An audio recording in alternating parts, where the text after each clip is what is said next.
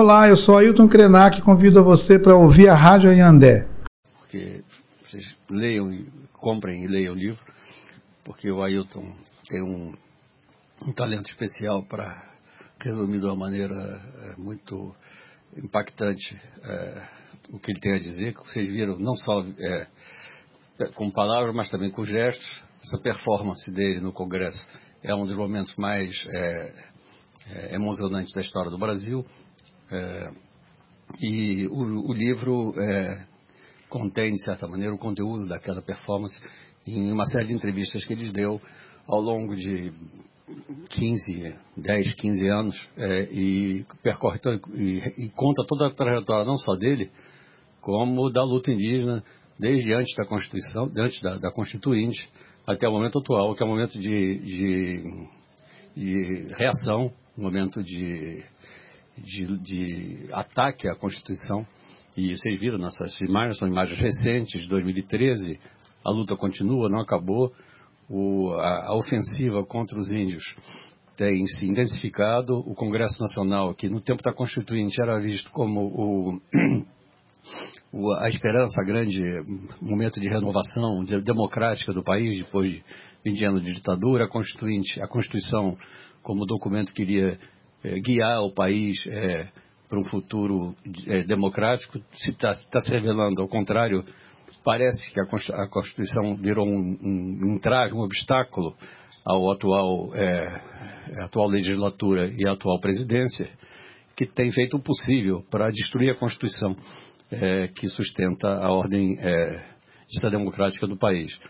E o que a gente está vendo hoje é os índios que lutaram para criar, para consagrar na Constituição o seu direito à existência permanente e, e não mais como, como, anteriormente. A uma existência temporária, precária, porque antes da, da, da, da Constituição.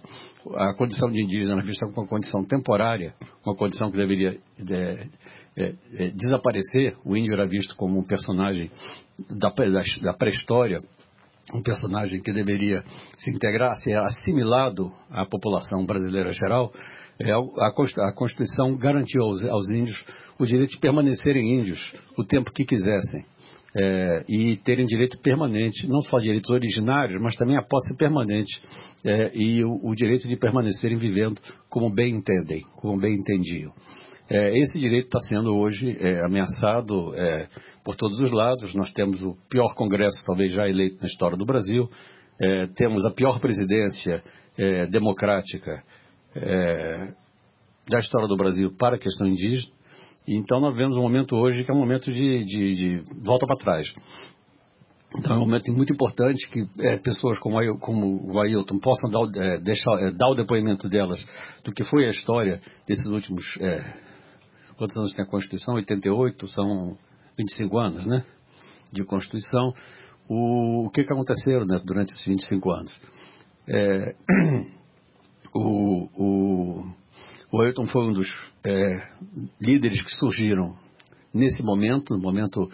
Tudo isso começou, na verdade, em 78, quando é, o governo da ditadura propôs um projeto é, que deu com os burros na água, que era um projeto de é, desindianizar o Brasil. Era o chamado projeto de emancipação, que se tratava, na verdade, como o Ailton ele menciona isso no filme, de dividir os índios em dois, dois grandes grupos, os índios que ainda eram índios, os índios que já não eram mais índios. E, evidentemente, aumentar o número de índios que já não eram mais índios, que, portanto, já não precisavam mais de terra, e diminuir, na medida do possível, os índios que ainda eram índios. E o que se viu nesses 25 anos foi exatamente o contrário.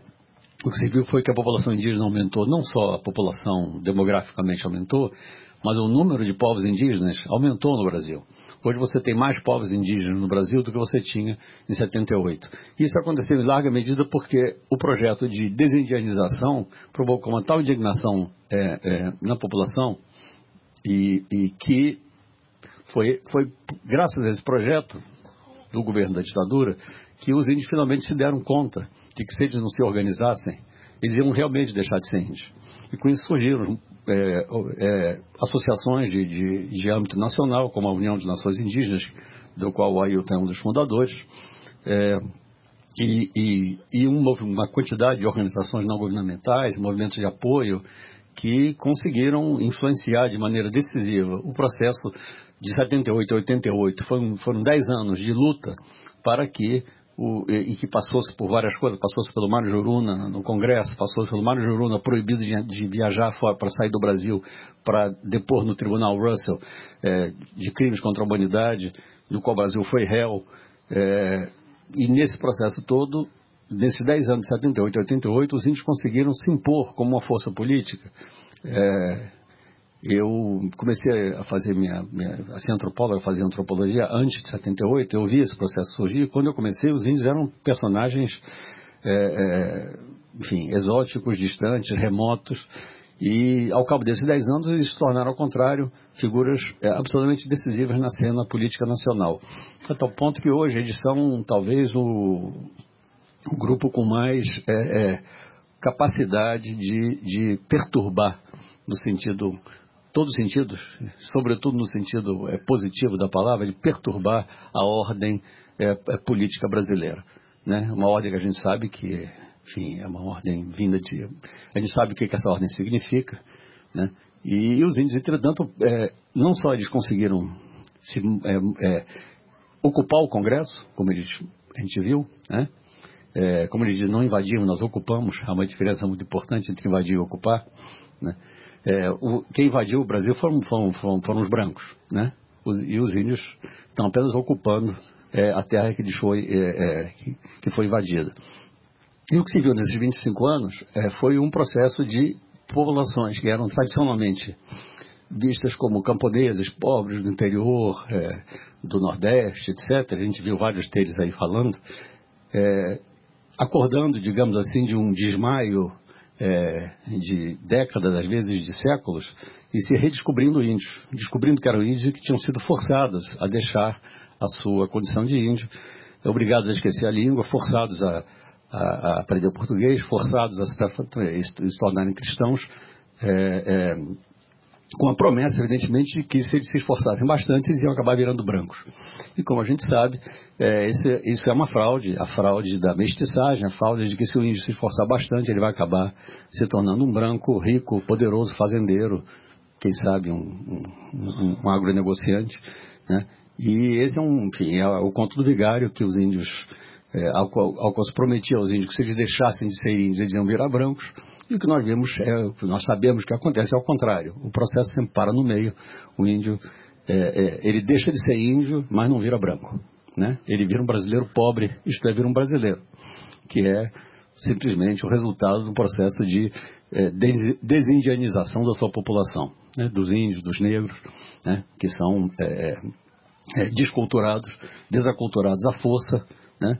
E é, é, sob a promessa de que se eles se esforçarem bastante, eles vão ficar igual a nós, né? Nós os brancos, nós os que não damos, nós os que estamos no Congresso, etc. E é, eu estava lembrando é, de uma de uma frase que tinha numa numa é o que nós, eu vou, vou voltar falando dessa frase mas o que você está a gente viu hoje na, na, nesse filme é, várias é, como, como hoje a noção de índio está cobrindo populações, é, e é, isso é verdade, em, muito diferentes do ponto de vista da sua origem geográfica, da sua, da sua aparência física, da sua, do seu sotaque, a maneira como eles falam português, é, da sua relação de maior ou menor é, é, é, domínio dos códigos é, da, da, linguagem política, da, linguagem, da própria linguagem portuguesa. Né? A gente está vendo índios do Nordeste que, dez anos atrás, seriam chamados de camponeses pobres, de sertanejos, de caboclos, né? e que hoje são índios. Né? E ao lado de índios que usam batoque ainda, né? ainda é, índios que, é, enfim, que não falam português. Né? E você, é, de repente, estão todos juntos, misturados no Congresso, né? numa, numa, numa, numa uma nova figura, que é essa figura do índio é, pós-constituição. né? O índio que junta os Tuxá do interior da Bahia com os Caiapó do, do sul do Pará, com os, os Caxinamá do, do Acre, né? todo numa nova, num novo ator político, é, que é um ator absolutamente inédito e que está se mostrando muito mais é, difícil de ser engolido pela pelegagem pela máquina é, de cooptação que esse governo é, instituiu para calar os pobres, né? É, do que, enfim, forças políticas que a gente imaginava que seriam forças revolucionárias, queriam, enfim, levar o país a, ao socialismo, coisa parecida. Então, o que nós estamos vendo hoje é um processo no qual é, várias populações que antes eram chamadas apenas de pobres estão virando índias, né? Estão virando populações indígenas. Então, aí eu volto à frase. Eu estava lembrando, vendo, enfim, por várias razões, eu, é, eu tinha, é, última vez eu tive, eu tive um objeto que era uma bandeira é, do Hélio de Sica, que era uma bandeira que o Hélio me deu, que dizia, era uma frase que na época tinha um sentido diferente do que ela veio a ter depois, e que parece que está voltando a ter de novo o sentido que ela tinha naquela época. A frase era, era, um, era uma bandeira de cetim é, branco, que tinha é, um stencil que tinha o, o cara de cavalo, que era um bandido que foi assassinado pela polícia com 50 tiros, e tinha escrito, seja marginal, seja herói. Né? Uma frase que, que durante muito tempo não se podia mais dizer, porque os marginais, é, o que nós chamávamos de marginais, se, se, tornaram tudo menos heróis, porque eles foram se transformar em capitalistas do, do, do crime. Né? Mas com a, a, enfim, com a nova política de segurança, com a nova com as UPPs, com as novas, enfim, com a brutalidade cada vez mais, mais descarada da, das forças policiais, do Estado e tudo, é, de repente nós estamos voltando a essa frase começa de novo a ganhar o sentido que ela tinha é, no tempo da ditadura, né? A única maneira de ser herói era ser marginal, né?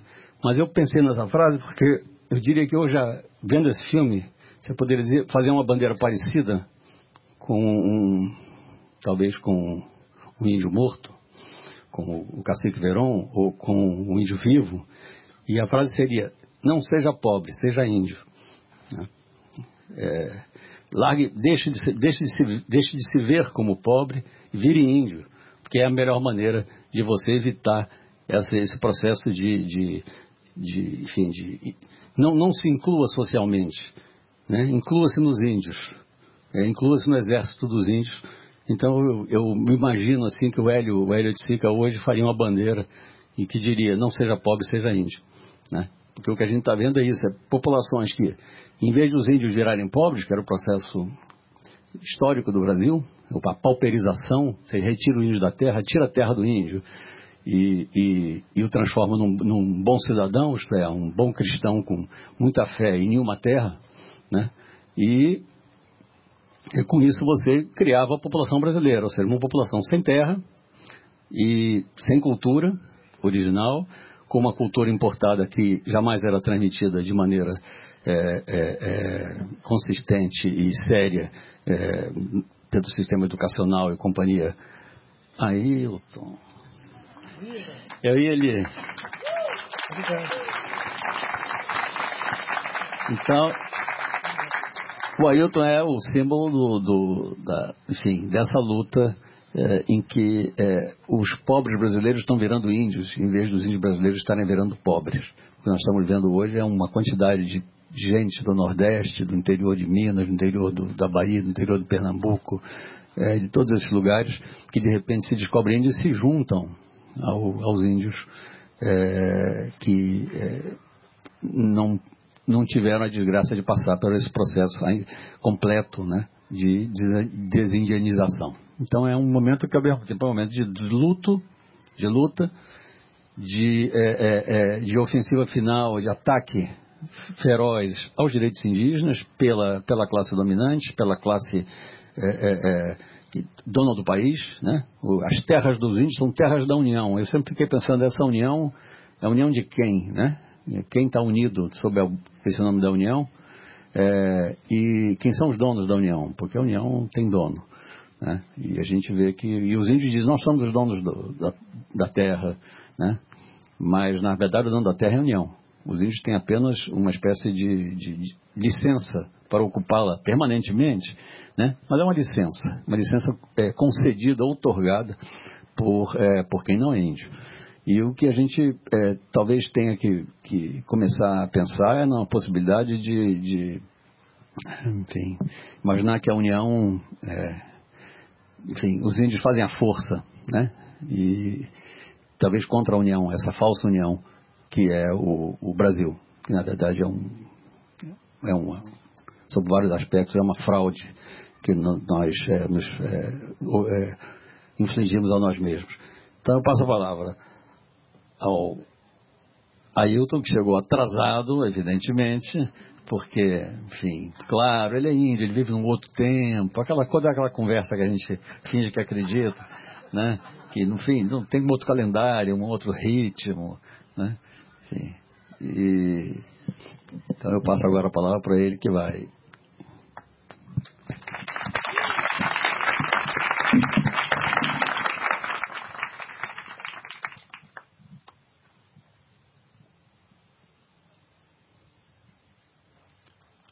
Boa noite a todos vocês que dão essa presença luminosa aqui dentro desse Kupchawa e a licença para os nossos parentes Runiquim que motivaram levantar essa, essa tenda aqui para a gente se encontrar. E ainda no comentário, talvez não em outro tempo, mas num outro lugar. Porque eu andei alguns quilômetros para chegar aqui, né? Eu inventei que eu ia conseguir sair de lá do, do lugar onde eu estou morando, na Serra do Espinhaço, num lugar que tem algumas cachoeiras e por isso tem o nome de Serra do Cipó, é, que eu ia conseguir sair lá, de lá de carro e chegar aqui a tempo de é, rece receber as nossas visitas, receber esse meu é, parceiro de aventura nessa edição da série Encontros. E o prefácio que o, que o Eduardo fez para esse livro eu digo que ele pegou um foguete e aplicou um míssil nele. Era um foguete, agora tem um míssil injetado nele para dar assim atualidade a coisas que eu falei há 30 anos atrás, 20, 15, 10. E nós ainda tivemos essa ótima oportunidade de poder exibir o, o filme do nosso amigo Rodrigo Siqueira, o Índio Cidadão, que eu acredito que a maioria de vocês que estão aqui tiveram a oportunidade de assistir. E eu, na verdade, acho que nós estamos tendo uma excelente série de coincidências ou de sincronicidade que é de reunir alguns desses discursos no audiovisual, nos textos. Esse meu querido editor que está sentado aqui, ó, atrás de uma, de uma máquina fotográfica, o Sérgio, há cerca de uns 10 anos atrás, ele falou comigo que ia é, reunir esses textos, queria localizar essas entrevistas e formatar esse, esse livro do jeito que ele felizmente é, está pronto para a gente poder compartilhar. E eu acho que, na verdade, a minha fala, ela já ganhou um suporte privilegiado, além de estar nesse filme, estar nesse livro. E fiquem à vontade para a gente bater um papo. Eu agradeço a esses meus amigos todos que propiciaram esse encontro nosso aqui hoje. Eu acho que essa é a apresentação pública desse livro mais privilegiada que eu podia ganhar, que é de estar aqui no Parque Laje com vocês, é, batendo um papo sobre isso. Fiquem à vontade e eu acho que se eu pedir desculpa por ter chegado atrasado, vai ser mais desconcertante do que ficar calado. Muito obrigado a todos vocês, tá bom?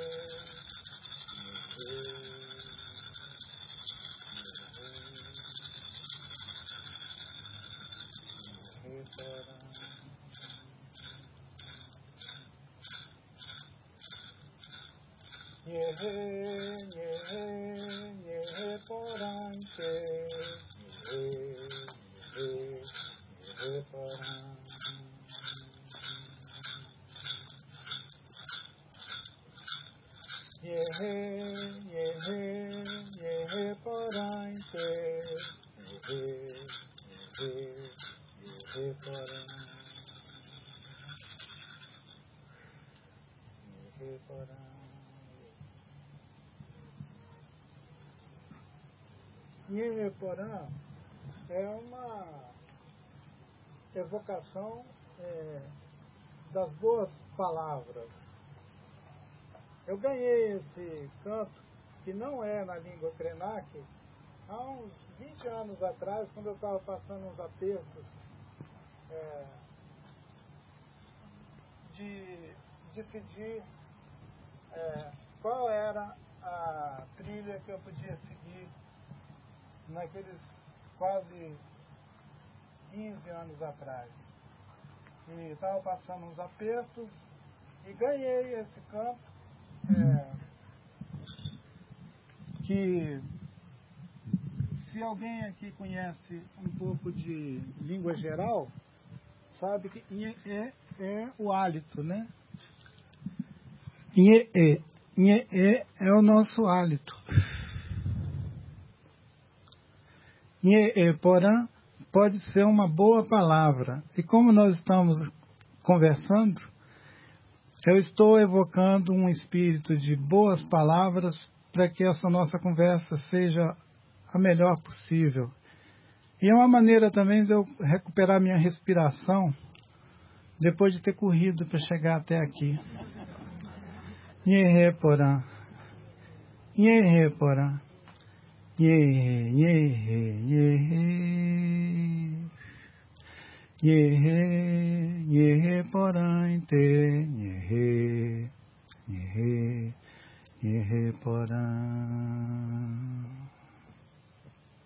Yehe, yehe, yehe porã te. Yehe, yehe, yehe como vocês podem notar, devagarzinho a respiração vai ficando melhor. Nyeheporã. House, house. É, gostaram do filme? E das provocações também? Esse prefácio é de lascar o cano, né? Não vai falar do meu prefácio, fala do seu livro. É. Ele fala do livro, eu falo do prefácio. Cada um sabe o que incomoda a si mesmo. E.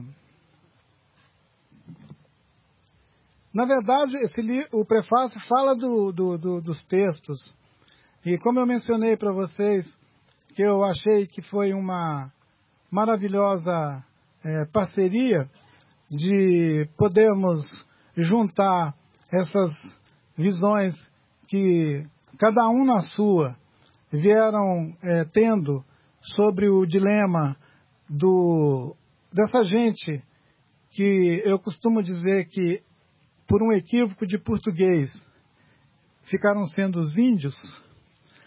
Tem aquele poeminha do Oswald, né? o poeminha modernista que diz: o português chegou ah, na nossa praia e estava uma baita chuva, então ele vestiu o índio. Se tivesse um dia de sol, os índios teriam despido o português. Esse é o poeminha do modernismo, modernista do Oswald. Da... E eu pensei, muitos anos depois, que esse poeminha ele se chama Erro de Português. Que o Oswald chamou Erro de Português. Eu burilhei umas ideias com o passar do tempo e descobri um outro, um outro que é o equívoco de português. Os portugueses, quando chegaram aqui, eles estavam com uma carta de navegação que deveria levar eles para a Índia. Eles estavam com a Índia na cabeça. E quando eles viram aquela gente na praia, eles disseram: são os índios.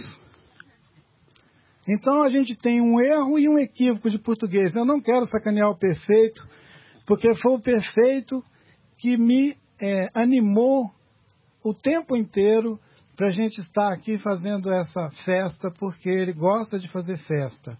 Eu já contei para ele essa história de português uma vez, ele ficou me olhando assim e falou assim: Eu acho que esse cara está me sacaneando. E, mas tudo bem, ele já está bem acostumado com essa ideia. E o grave dessa história não é que tenha havido um erro de português e depois, tempos depois, um equívoco. O mais grave é quantos de nós ficaram acreditando nisso? Porque acreditar nisso, nessa, digamos, série de desencontros, pode embaçar a nossa visão uns dos outros.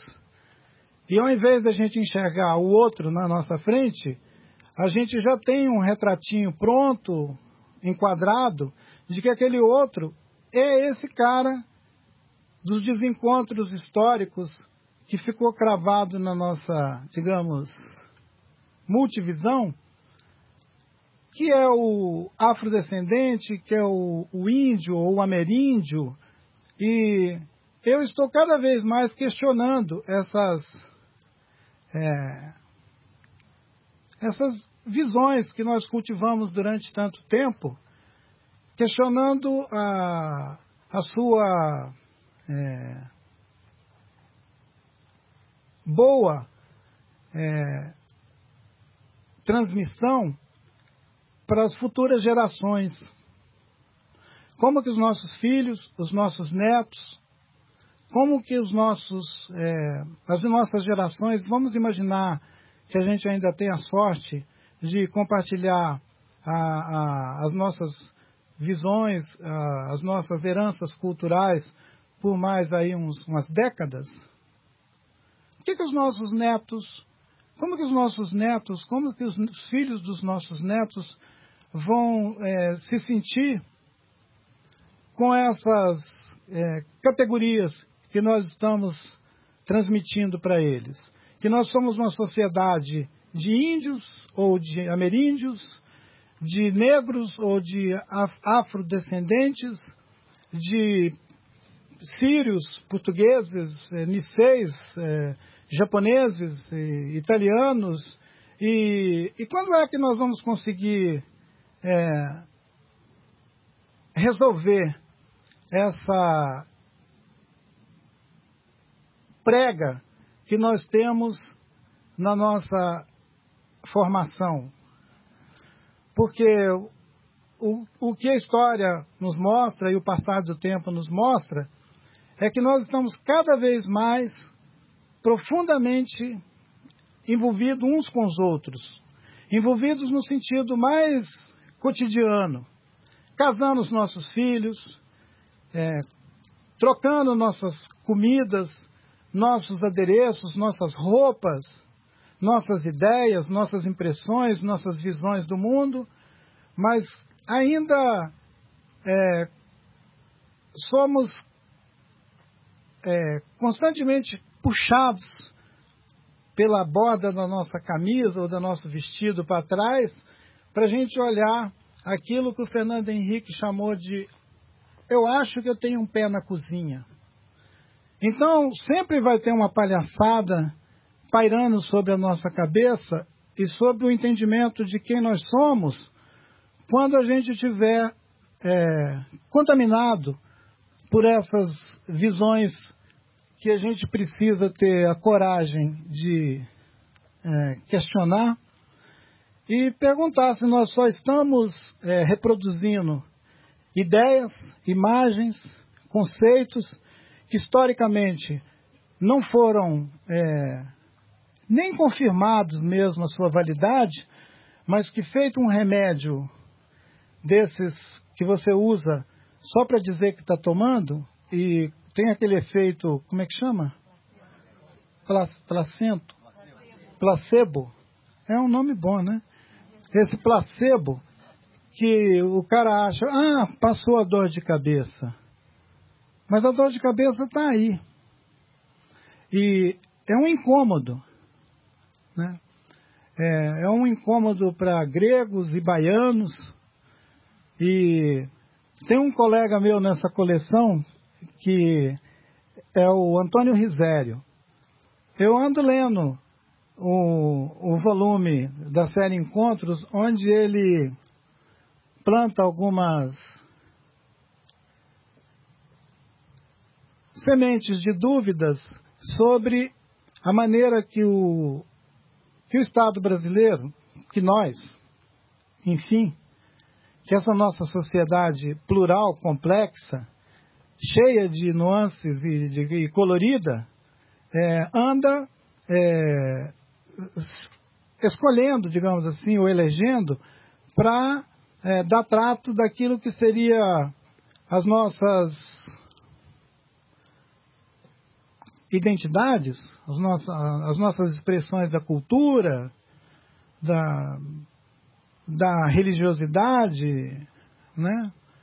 E em algumas regiões do nosso país, é, porque tem uma presença muito forte de diferentes povos que vieram da África para cá, que são fortemente negros e que em circunstâncias muito especiais conseguiram é, ativar a sua memória identitária e fizeram construíram discursos e visões e resgataram é, expressões profundas da sua herança cultural e como Salvador, por exemplo, quem conheceu Salvador há 50 anos e quem conhece Salvador hoje, é, sabe do que eu estou falando.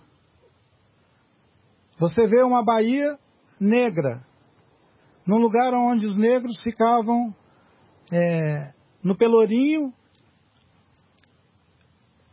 e que em menos de 50 anos eles decidiram tomar conta da paisagem. Tomar conta dessa paisagem com uma alteridade e com uma presença tão óbvia que não tem jeito mais de dizer que aquilo não é uma cidade de força e de expressão das culturas de povos que são originários da África e que fizeram aqui sua casa. Em alguns outros lugares, gente que veio até muito mais cedo para cá, fazem isso. Fazem as suas Oktoberfest, fazem as suas festas dos italianos, imensas festas.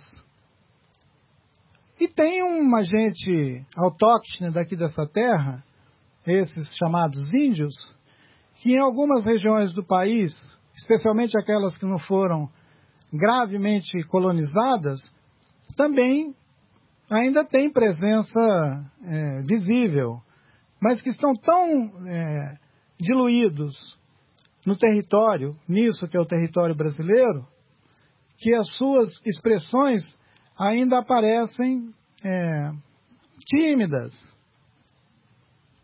Em cidades como o Rio de Janeiro, onde deveria ter uma, uma expressão muito mais é, é, flagrante dessa presença, dessa presença transcendente dos seus habitantes, dos tamoios e dos outros parentes todos que tiveram aldeias aqui, dos Guarani, né?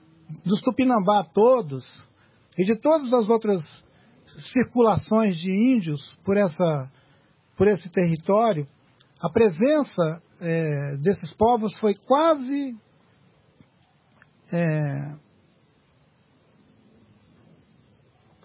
invisibilizada. E eu me lembro que quando a gente estava discutindo na Constituinte esse capítulo dos índios, o, o nosso velho Ulisses Guimarães, o velho marinheiro, ele, num dia de graça, recebeu os índios num salão, que eu acho que até aparece no filme Índio Cidadão, e os índios botaram uma tiara na cabeça dele, ele ficou parecendo assim um, um São Sebastião, uma coisa assim. E entusiasmado com aquele coral de índios cantando em volta dele, ele disse: Jabuticaba, Pitomba, Piracicaba. São os nossos índios. Isso são os nossos índios. Ora, pitombas, jabuticabas,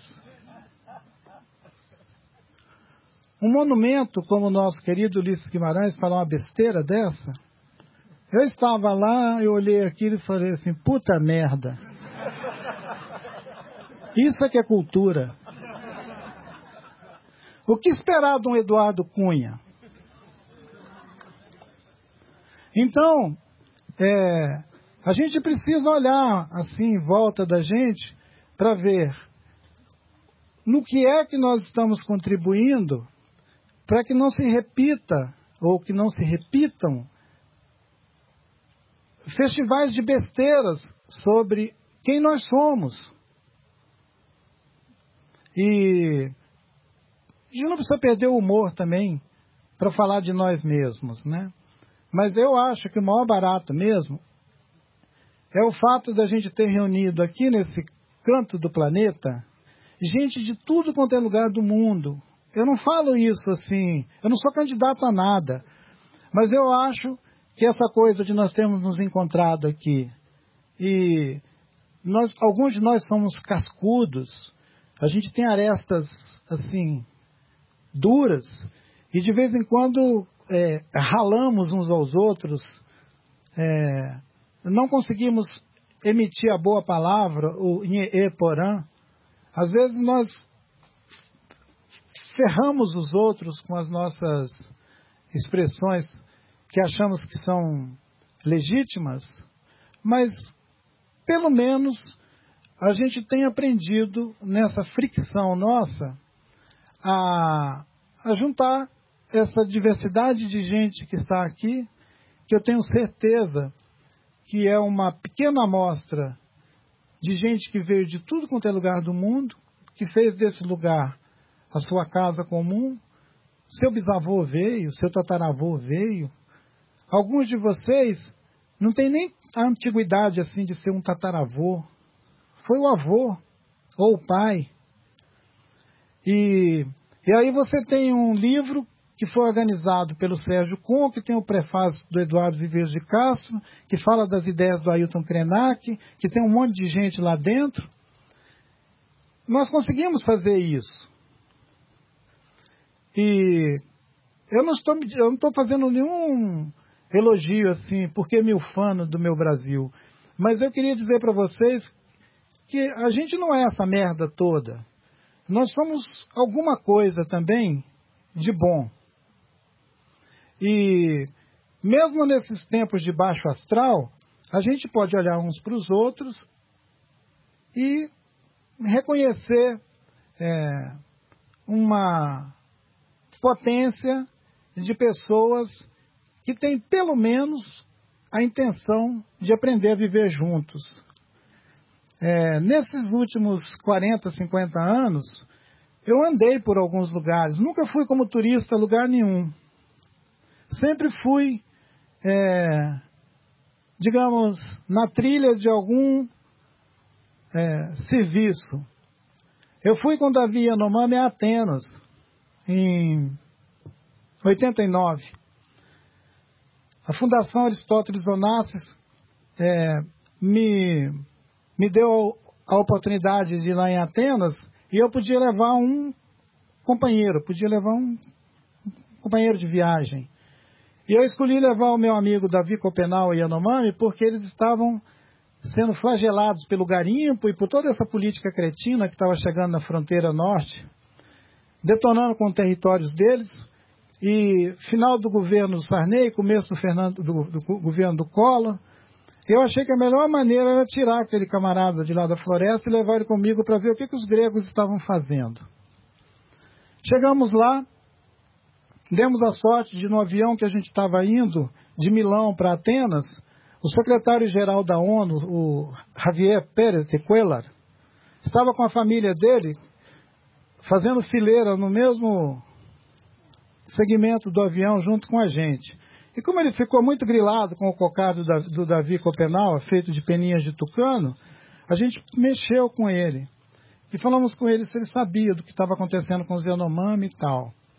Que o, o governo estava querendo é, desmembrar o território, botar ilhas de garimpo, ilhas de tudo quanto é sacanagem lá dentro do território Yanomami, e que nós achávamos que aquele território era uma biosfera que integrava territórios do Brasil e da Venezuela numa grande é, constelação é, de, de, povos que viviam ali, que eram chamados Yanomami no geral. E talvez até alguns de vocês pensam que só existe uma gente que chama Yanomami naquele território. Lá tem muitos povos que são os Yanomami. E o Davi conseguiu falar com o secretário que estava acontecendo e a gente aproveitou a oportunidade para criar um problema para o governo brasileiro.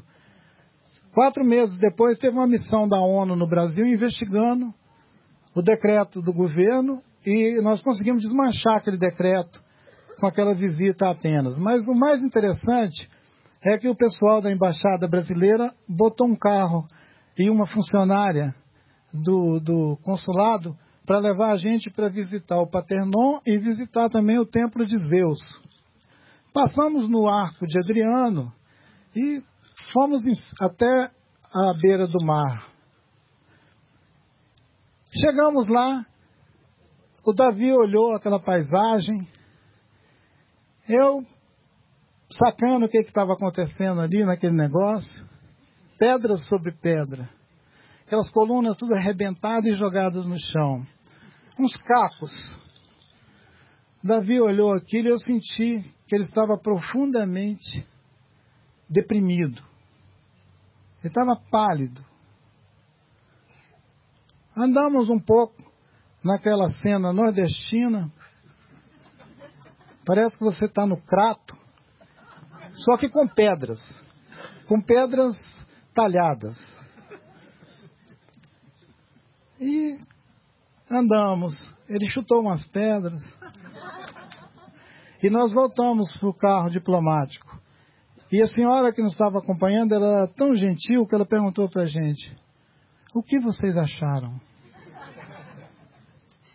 Eu fiquei mudo. E o Davi disse: Agora eu sei de onde é que saíram os garimpeiros que foram arrasar com a minha terra.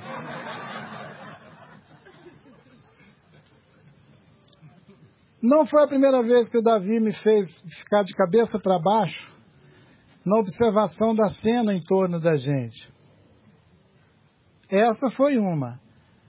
E a leitura que ele fez de 8 mil garimpeiros fuçando as barrancas dos rios, arrebentando com os igarapé, invadindo as malocas Yanomami, contaminando as mulheres, matando gente nua, que eles encontravam pela floresta como se fossem inimigos, envenenando aquela gente, despejando óleo diesel, uma pista de pouso que podia pousar aviões bandeirante, descaradamente, enquanto a gente tinha um programa do governo que chamava Calha Norte, que era para vigiar o espaço aéreo da Amazônia. Os trambiqueiros desciam com aviões gigantescos dentro de uma terra indígena, montavam é, verdadeiros arsenais lá dentro, invadiam o território e o, os nossos generais, com os comandos militares da Amazônia, assistiam a tudo isso com a maior cara de pau. E tinha que sair um índio de lá daquela floresta, um chamado índio, investido dessa identidade aposta e falar como um índio para ser respeitado o direito dos seus parentes, do seu povo, do seu território. Então, essa, é, esse ensaio sobre como que nós atuamos a partir de, desse espelho que nos é, projeta, desse espelho índio, que aliás tem um, um, um colega nosso que isso é o título de um, um, de um livro, o título de uma obra interessante, Espelho Índio. Estou tentando lembrar o nome dele. Não. É, hum, Carlos. Não, não é, não é do, do Mauro Leonel nem do Reinaldo. É do Carlos. Carlos Eugênio, será? Carlos. Lá de. Hã? Carlos Eugênio de Moura? É. São Paulo, né? No interior de São Paulo. Não sei se é. Não é Unicamp. É, é de uma, uma das Unesp. Esse, esse trabalho é um trabalho que lida com, com as imagens é, construídas, né? Que chega a ser quase que um trabalho, seja, uma, seja quase que fazer uma, uma, uma análise psiquiátrica da nossa visão ou dessas imagens que nós é, é, nos atribuímos e que acabamos é, dando sentido para elas, né, esse espelho índio, que questiona isso de uma outra maneira, que é como que nós, como que nós projetamos sobre uma parte da, de uma população, de uma comunidade ou de uma humanidade, assim como fazem hoje, por exemplo, com o mundo árabe ou com os muçulmanos. Né? Parece que nós estamos vivendo de novo um tempo em que, se você coincidir de ser árabe e muçulmano ao mesmo tempo, você já está ferrado. E você é suspeito. É, no mínimo, você é suspeito de ser suspeito. Né? Depois que eles te dão uma geral, te viram de cabeça para baixo, ah, tudo bem, deixa ele embora, mas é suspeito. E quem carrega essa marca de suspeição sabe como que é desconfortável. E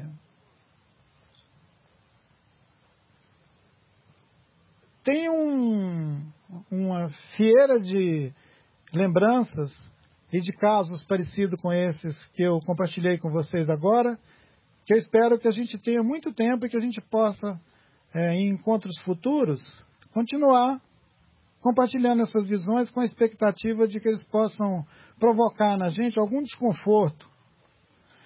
E tomara que seja um desconforto diferente daquele que eu experimentei no aeroporto é, de Roma, quando eu desci é, para visitar uns, uns amigos que tinham me convidado e que fui parado no, no desembarque quando um camarada achou que eu era um muçulmano.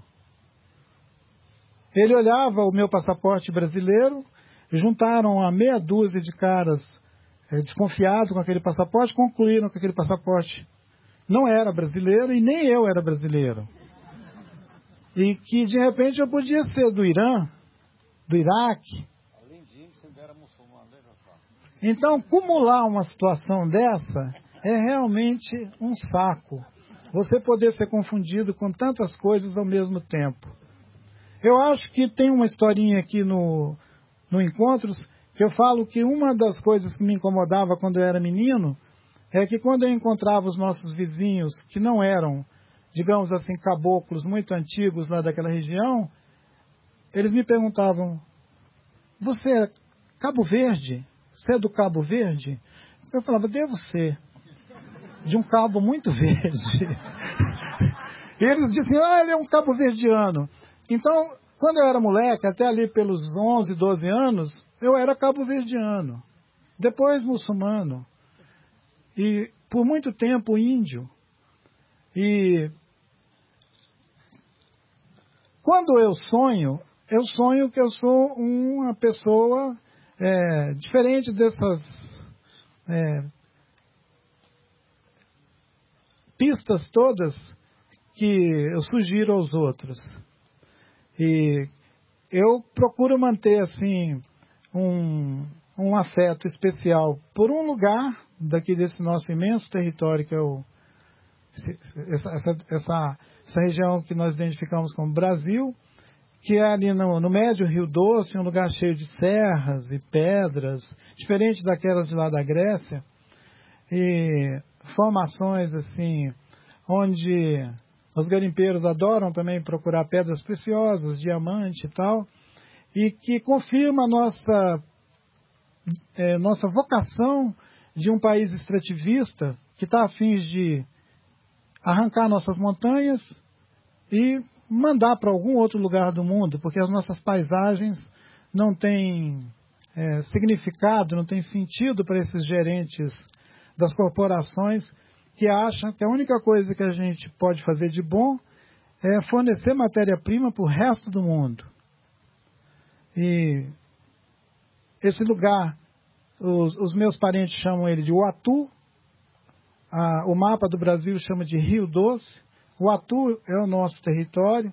Ele não é um lugar demarcado por 5 ou 10 mil ou 100 mil hectares, porque ele coincide com um, um território imaginário que de geração em geração é, algumas famílias que insistem em manter o vínculo com, com esse território é, coincide uma visão de um lugar aqui na Terra com um lugar transcendente, como muitos outros povos têm, e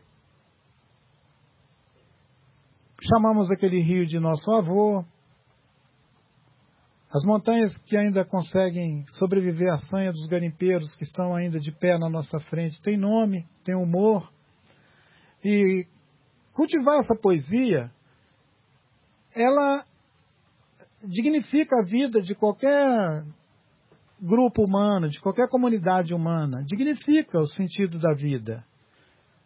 E isso dá sentido também para aquela ideia romântica de amar a sua terra, né? Amar a terra não é só um, uma expressão assim do Gonçalves Dias, tipo minha terra tem palmeiras. É do Gonçalves Dias? E dos românticos todos que fingiam que amavam a terra, né? como os Rolling Stones e os Beatles e tal, mas que na verdade eles só estavam esperando uma oportunidade para empacotar isso aqui e mandar para algum mercado. E como o mercado virou esse Deus onipotente, onipresente, onisciente, que come a gente por todas as beiradas e que ficam azucrinando a nossa cabeça. Né?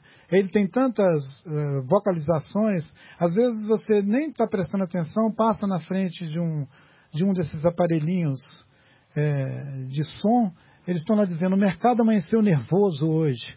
Aí você fala: puta que pariu, o mercado amanheceu nervoso. Será que eu saio? Ou eu fico dentro de casa? Eu levanto ou eu deito? Eu morro ou eu durmo? Aí a Miriam Leitão vira e fala, é, o mercado está nervoso. Né? Aí você fala, você é uma Miriam Leoa, não é um leitão. E, e um ministro chega tremendo e fala que o mercado ficou tão nervoso. E um retardado viaja para algum lugar do mundo vai para um encontro em Estocolmo e volta tremendo de lá porque o mercado está nervoso. Então, eu quando era criança escutava muita história de monstros, de bichos nervosos. Então eu tenho um repertório para lidar com isso. Mas eu fico imaginando quem não tem. Uma pessoa inocente que anda por aí e acorda de manhã e escuta que tem um bicho nervoso que pode desempregar a mãe dele, o pai dele, prender ele, comer ele.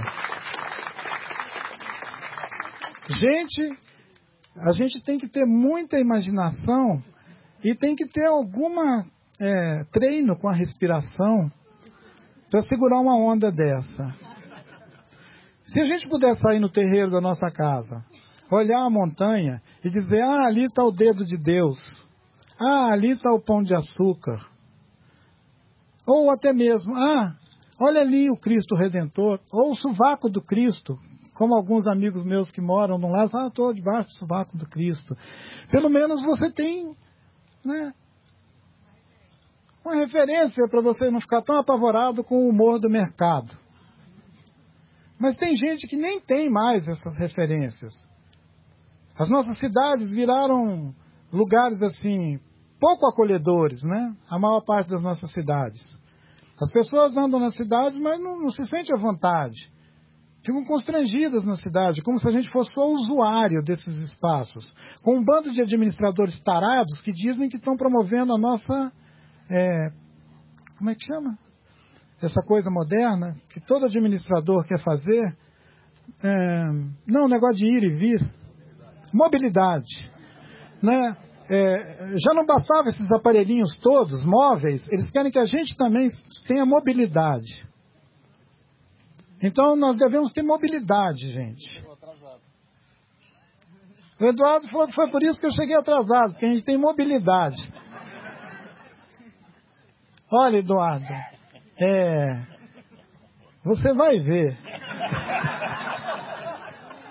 Eu ainda vou te esperar lá naquela serra do Cipó eu vou contar para vocês o que, que o Eduardo anda fazendo comigo. Ele me disse o seguinte: Olha, Ailton, tudo bem. Você gostou do prefácio? Tá. Então agora a gente já tem mais coisas para a gente trocar. E gostei dessa. Eu vou sim me encontrar lá, nós vamos fazer esse encontro, mas ó, depois eu quero ir lá na serra. Quero ver aquelas cachoeiras que tem lá na serra, tá bom? Eu falei com ele, ah, legal, nós vamos fazer isso. Ah, mas eu quero mesmo, hein? Então eu quero ficar esperando ele, eu vou ver se ele tem mobilidade também. Eu vou ficar esperando ele lá na serra, para a gente passear um pouco, para ele andar nesses lugares que eu fico falando com ele. E nós vamos ver se aquela serra tá, tá legal. Não é? Vamos lá, tá bom? E você é meu anfitrião aqui, tá bom? E, tem um outro anfitrião meu que está andando por aí escondido atrás da, da, da, da, máquina, que é o meu editor, né, o Sérgio. O Sérgio, esse camarada, ele é responsável por a gente ter feito esse, esse livro bonitinho aí. Obrigado, viu, Sérgio? Eu sei que você não gosta de ficar falando. E obrigado, perfeito, que ficou cuidando do, da maloca aqui para receber nossos amigos aqui. Eu estou vendo muitos rostos de amigos meus aqui, queridos, e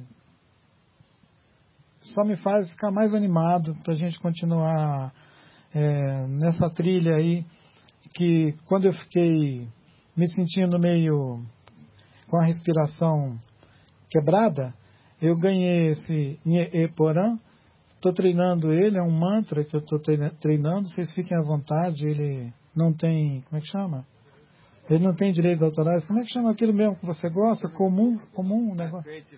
Você inventou esse negócio, Creative Commons. Então, fique à vontade, é, a gente pode, pode é, cantar esse mantra quando vocês quiserem.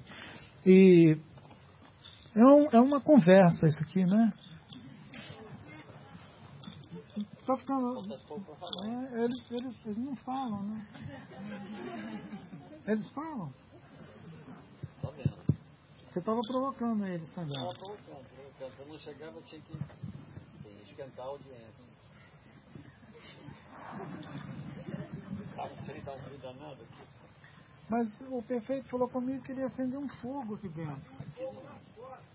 Tem um fogo? Olha.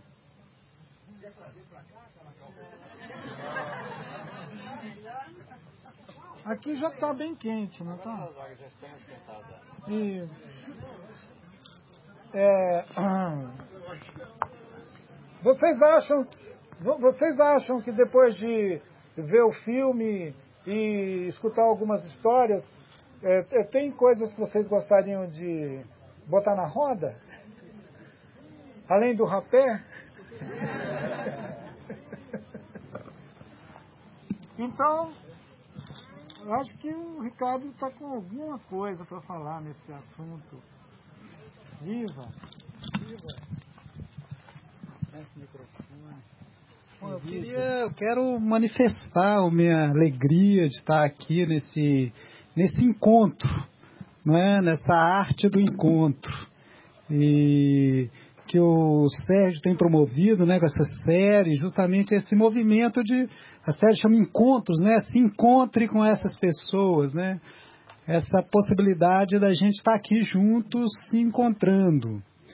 E a minha alegria de poder ter me encontrado com esse livro, essa apresentação aí do Eduardo, né? Incrível que ele não apresenta apenas o livro, os textos, mas ele faz uma apresentação do Ailton, que é uma apresentação assim emocionante, é uma apresentação de um não apenas um, um literato que está apresentando, né, um acadêmico, mas ele apresenta o Ailton com a delicadeza de quem está apresentando um grande amigo. Então, acho que é muito emocionante essa apresentação que o, que o Eduardo faz. E esse livro cria a oportunidade de a gente se encontrar com Ailton, que é essa figura tão brilhante, tão entusiasmante e que ao mesmo tempo que anda tão escondida lá na Serra do Espinhaço.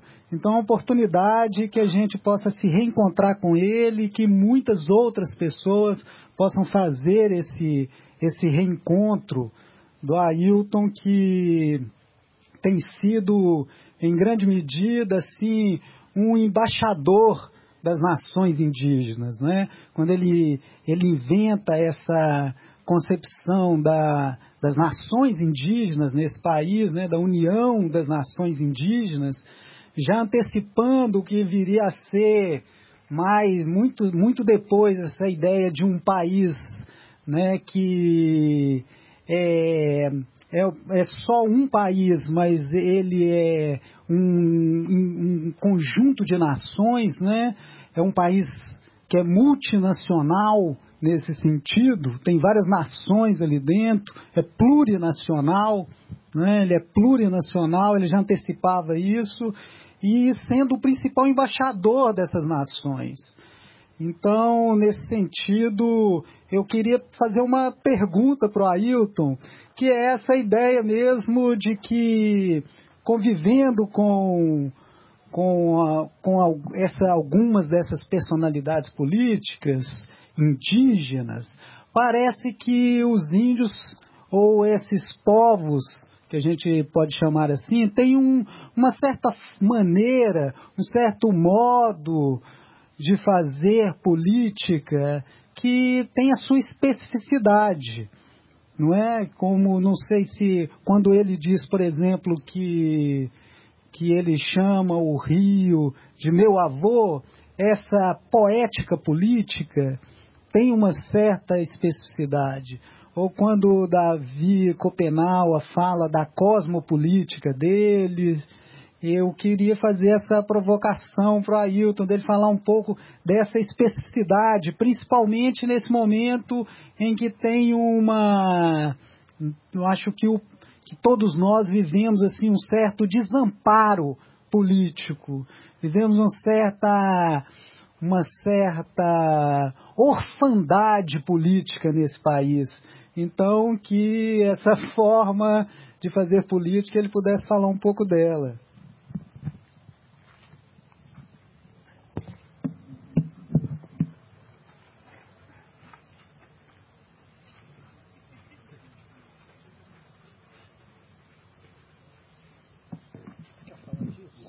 Quero um rapé.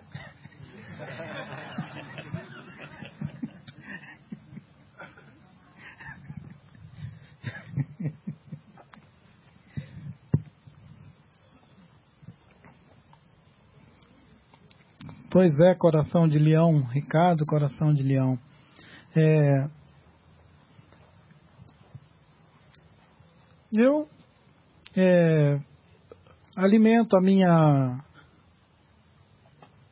visão dessa desse fazer política, dessa, desse exercício assim, é, mais como mais como uma insistente é, busca pessoal de me reconhecer como parte de uma constelação de seres, de pessoas que interagem uns com os outros, que se alimentam das memórias uns dos outros e que não conseguem caber-se em si mesmo. É aquela ideia de eu sou 300. Eu gostei muito quando eu entrei em contato com um poema, uma espécie de um, um poema ou uma autodeclaração. É do Mário de Andrade? Eu, eu sou 300. Eu gostei daquele negócio. Assim como eu gostei das coisas também que o Curisco é, manda, ou do Tatarana, aquelas coisas do Tatarana, né? Que o cara ele é onça, ele é gente, ele é um espírito, ele é um cangaceiro, ele tem rompantes. E mas sobretudo ele não sabe viver sozinho. Ele precisa de outros seres humanos para ele viver. Mesmo que esses outros seres humanos seja aquilo que nós identificamos como nossos opostos, que podia ser nossos inimigos. Que a gente precisa deles. Se a gente acabar com todos os inimigos, o que, que vai ser da gente? Vai ser muita solidão. Então a gente precisa cultivar uma bandeira de inimigos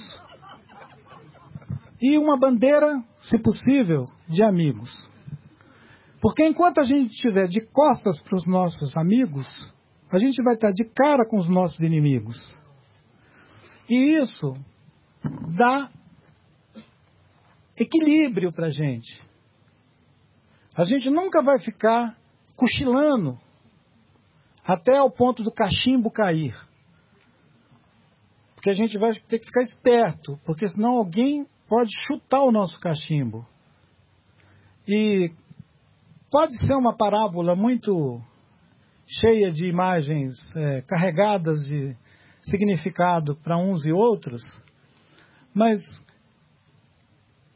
só tem sentido é, ficar num terreiro, sentar-se numa roda de conversa.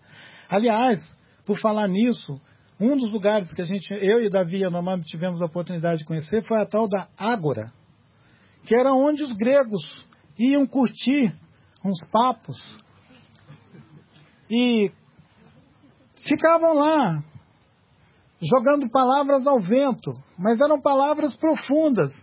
E algumas dessas palavras fincaram o princípio dessa coisa que nós experimentamos com o nome de civilização. É quando as pessoas têm uma oportunidade de argumento antes de levar um bofetão. Fazer a política deveria ser isso. Aquele ato entre o bufetão e o argumento.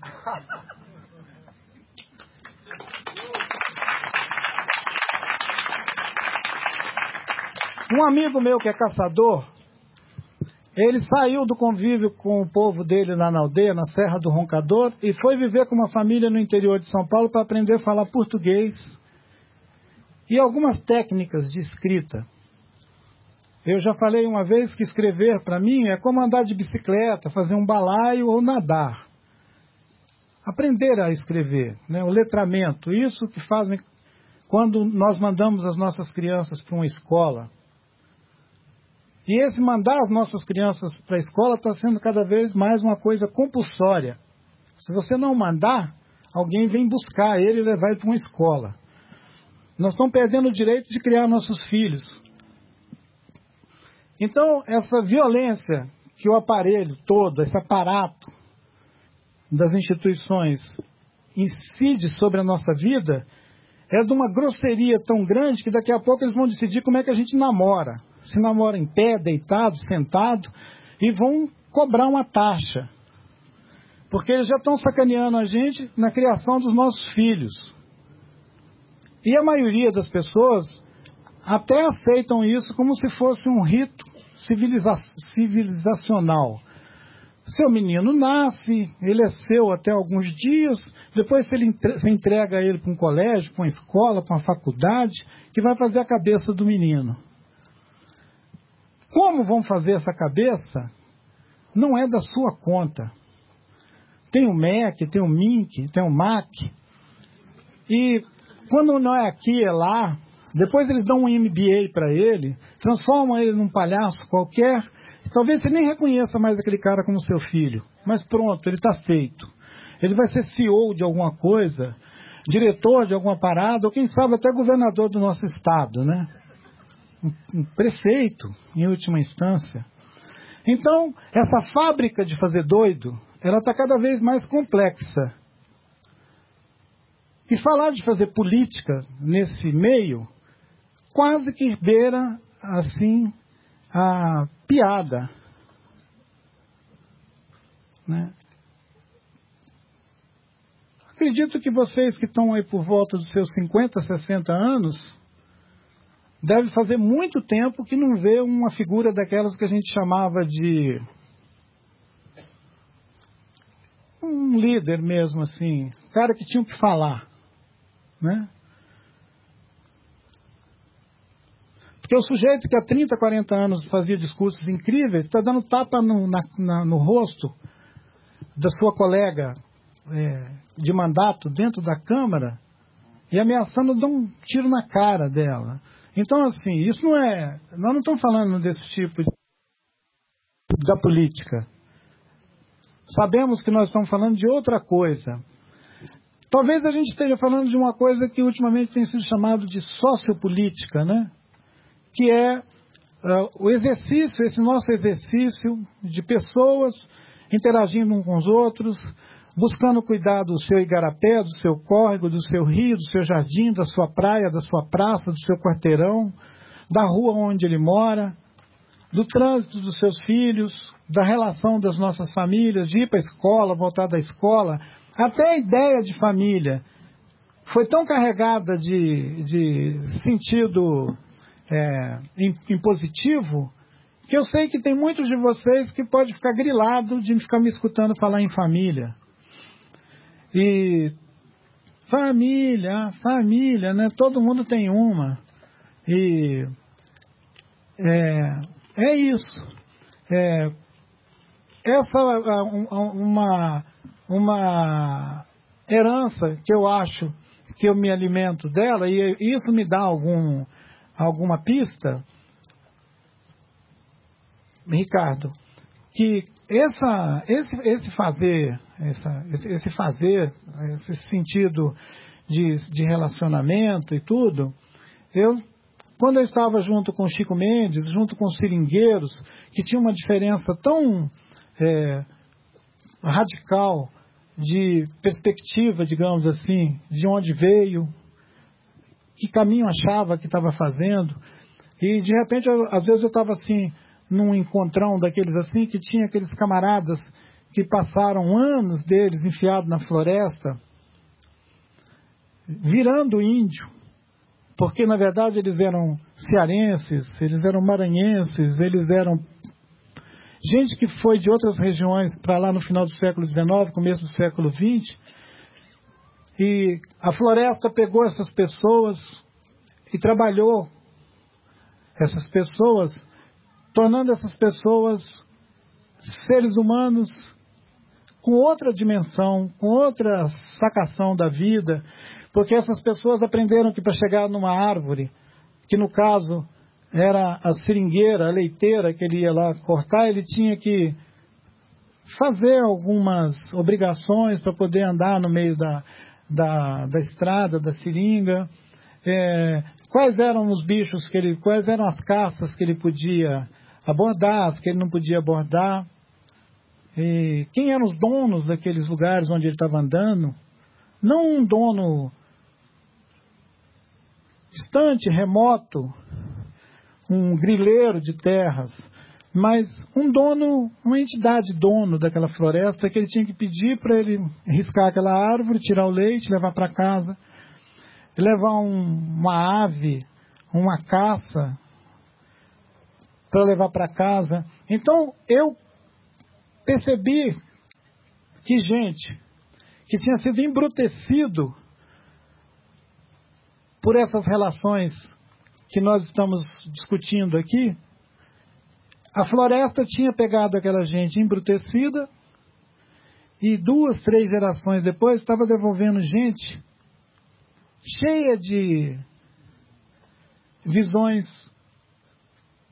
que podia ser percebida até como uma cosmovisão, que juntava o céu, a terra, as florestas, os rios, a onça, o macaco preto, e o Poraquê,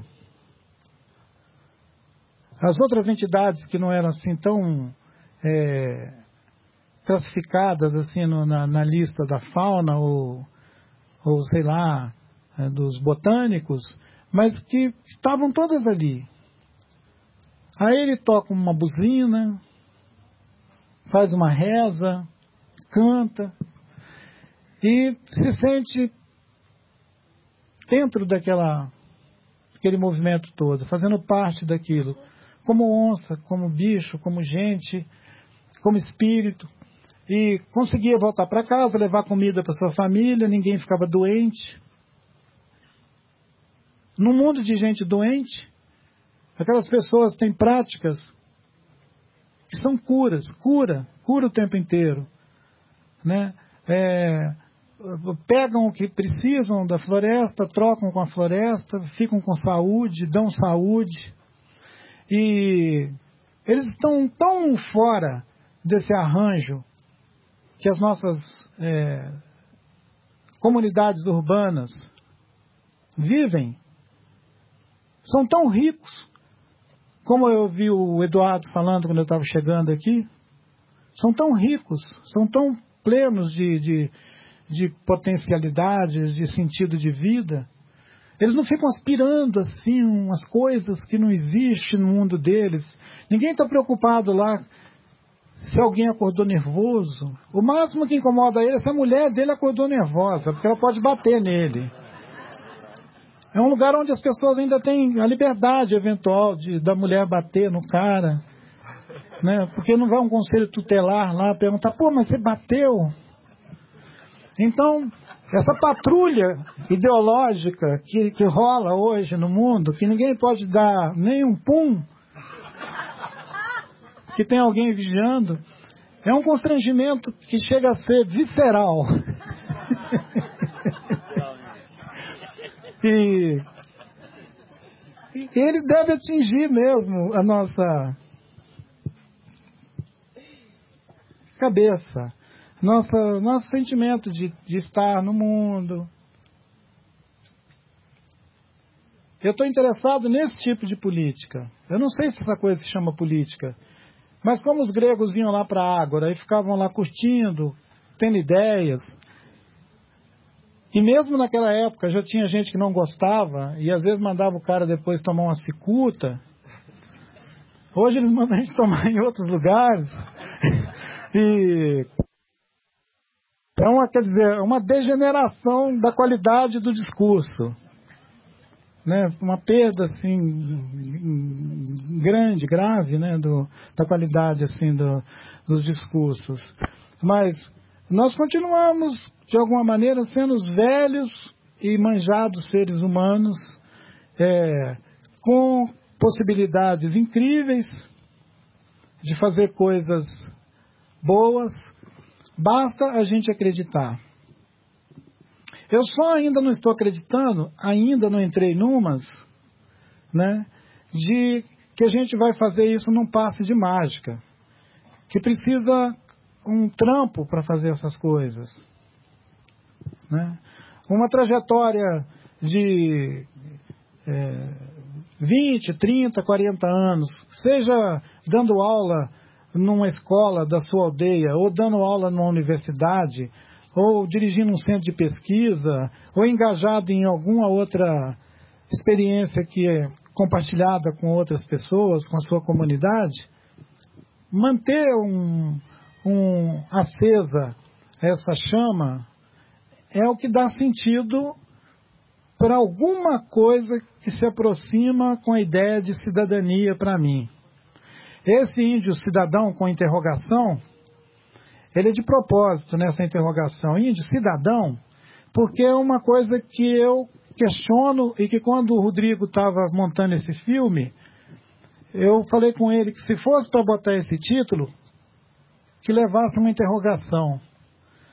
Porque eu não conheço dos povos com quem eu compartilhei sentar lá no ar, sentar no terreiro, sentar nos conselhos e ter as conversas que interessava, eu não atinei com nenhuma coisa parecida com isso que os gregos inventaram, que é o cidadão. Eu tenho dúvida sobre esse, essa entidade. Eu tenho dúvida sobre essa entidade. Se essa entidade é uma entidade fantasma ela é uma entidade que se erige do barro do chão, como diz o Gil, né? O baião. De onde é que vem o baião? Vem de baixo do barro do chão. Eu fico olhando se esse cidadão veio debaixo do barro do chão ou se ele é uma ficção é, socializante das nossas contradições. O ser humano não é uma coisa que você consegue capturar desse jeito assim, tão. É, com design assim, né? Tão. Tem aqui uma forma e tal. É, e essa forma né, do, que inventaram, quem é que cabe nela? E ou quem cabe nessa forma? E me parece que tem um, uns é, tutores, tem um, uns tutores desse formato que não cabe nessa. Eles não cabem nesse barato, mas eles querem aplicar esse, esse formato em gente em todas as latitudes. Seja nos trópicos, seja no gelo de, do Ártico. E inventaram essa ficção. Inventaram essa ficção e tentam aplicar ela na gente. Está cheio de ajuda, de agências de ajuda externa que fazem isso. E curiosamente esses dias eu estava lendo um texto que diz que tem muito paulista por aqui. O, o texto estava exatamente dizendo que aqui no, no, nos trópicos um, um endereço privilegiado para aplicar essa forma foi o modelo bandeirante. Não aquele bandeirante que desce na terra Yanomami para fazer garimpo. O bandeirante que inspirou aquele a matriz, digamos, bandeirante. E que, por excelência, esse caldo de cultura paulista, ele serve de aterramento para o barato colonial de fazer a gente virar cidadão dentro desse modelo chapado, que é o de nos colonizar nós mesmos. Seria mais ou menos como você ficar se estapeando com a mão direita e a mão esquerda, como se você estivesse matando o carapanã na sua própria cara. E você está modelando com isso esse sujeito ímpar, que é o cidadão. É, o índio cidadão. E o Rodrigo continuou, ele está fazendo um agora que chama Índio no Poder, que é o, é o, desenvolvimento desse tema. Eu falei com ele, então deveria ser índio no. No. índio no poder. Para a gente curtir também com os nossos vizinhos, né? com a Bolívia, com o Peru, com a Colômbia, índios no poder. Eu morei, desculpe, ele falou, e aí a menina que estava do meu lado me estimulou a falar. Eu morei quando era bem jovem, um tempo na Bolívia, e você falou agora disso. E eu queria justamente perguntar sobre isso. Eu, eu era hippie na época, queria conhecer o mundo e acabei ficando na Bolívia, que era um lugar maravilhoso. O Brasil ainda, ainda era ditadura e lá era o começo dos governos democráticos. E antes da hiperinflação lá foi um período que foi muito rico na Bolívia, que todos os hippies do mundo foram para lá. E eu acabei vivendo meio quase como os quechuas lá. E agora. Hum... Eu queria saber justamente isso, de que tipo de conversa existe. Por exemplo, agora tem um indígena uh, lá no poder, que é o Evo. Eu, particularmente, por ter morado lá, tenho assim, uma grande admiração, mas pouca informação. E me interessa saber de que maneira essas lideranças indígenas do Brasil ou do mundo se conectam com o que acontece, ou, que, ou, ou o que acontece lá, porque a gente tem pouca informação. Não, é muito bem-vinda, porque é, essa ideia de índios no poder é, é uma. É, é mais uma vez uma, uma dúvida sobre essa via da representação política que o mundo é, ocidental cristalizou como a única que é legal. É por isso que a gente exporta a democracia para os outros, manda para a Líbia, para a Síria. Temos, temos negócio para exportar. E se o único jeito de você não ser bombardeado é sendo democrático, ora, serve o meu aí. E tem algum lugar do mundo aí que não está querendo democracia? Levanta o dedo. Então vamos lá dar uma porrada nele e põe uma democracia lá para eles. A Bolívia vinha sofrendo o flagelo desde o do Bolívar, do San Martí, do Che Guevara, de ter que fazer alguma coisa. Até que, nesse balanço do balaio, num contexto muito especial, um índio aimara, que nem é maioria, porque tem muito quechua, e tem os povos da selva também, que ficam de costa para os Andes e para aqueles aquela mineração toda. E num contexto muito especial, esse líder sindical, que não fica muito distante da nossa experiência de ter tido um líder sindical também virar presidente da República. São situações é, igual eclipse da Lua, uma coisa assim. E um, um calendário lunar. Aí configura uma situação, mas daí você vê o desconforto dele. Ele não cabe no, no figurino. Tem hora que ele está de abaneira, tem hora que ele está vestido de poncho, tem hora que ele bota um paletó. Quer dizer, ele está o tempo inteiro pelado. A melhor maneira de você ficar pelado é trocar muito de roupa. Enquanto você está trocando de roupa, você está pelado. E o, o Evo, ele deve sofrer uma esquizofrenia desgraçada, porque quando ele fez a posse dele e declarou a Bolívia uma nação plurinacional, né, um Estado plurinacional, ele estava vestido de Inca. E ele foi saudado por todas as bandeiras do Taiwan Tsuyo, da Pachamama,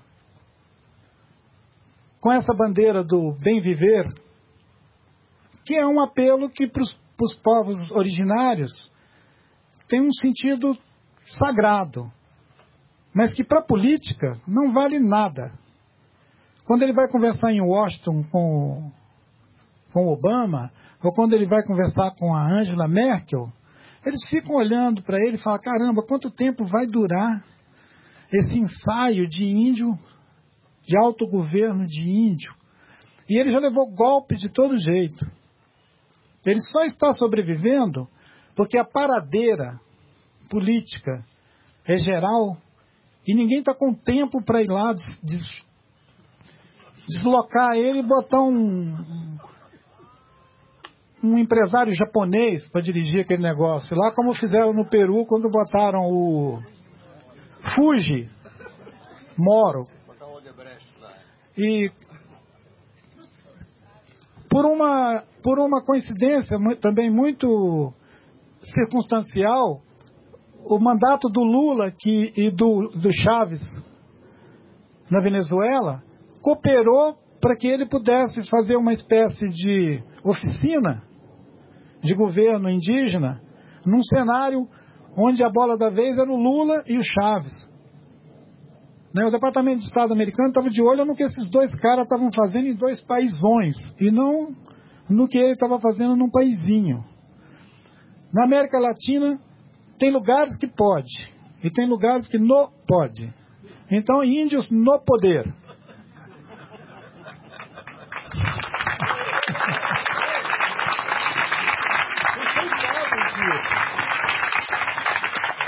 O, o, o, filme do, do Rodrigo ele começa com Mário Juruna assinando a filiação dele ao PDT aqui no Rio de Janeiro, patrocinado pelo Darcy Ribeiro e pelo Brizola. O Juruna assina a, a filiação dele ao PDT sem ter a menor ideia do menu de partidos que estava na frente dele. Mas o chefe da cozinha chegou, botou o menu na mesa e falou: pede esse aqui. Então ele assinou e ficou PDT. E aquela circunstância botou o, o, o, o, Juruna em contato com gente que estava fazendo a redemocratização do país. Ele entrou no debate, ele entrou em contato com o sindicalismo, ele pegou um pouco também dessa visão da luta dos trabalhadores e tal. E ele conseguiu transformar aquela discussão numa coisa que interessava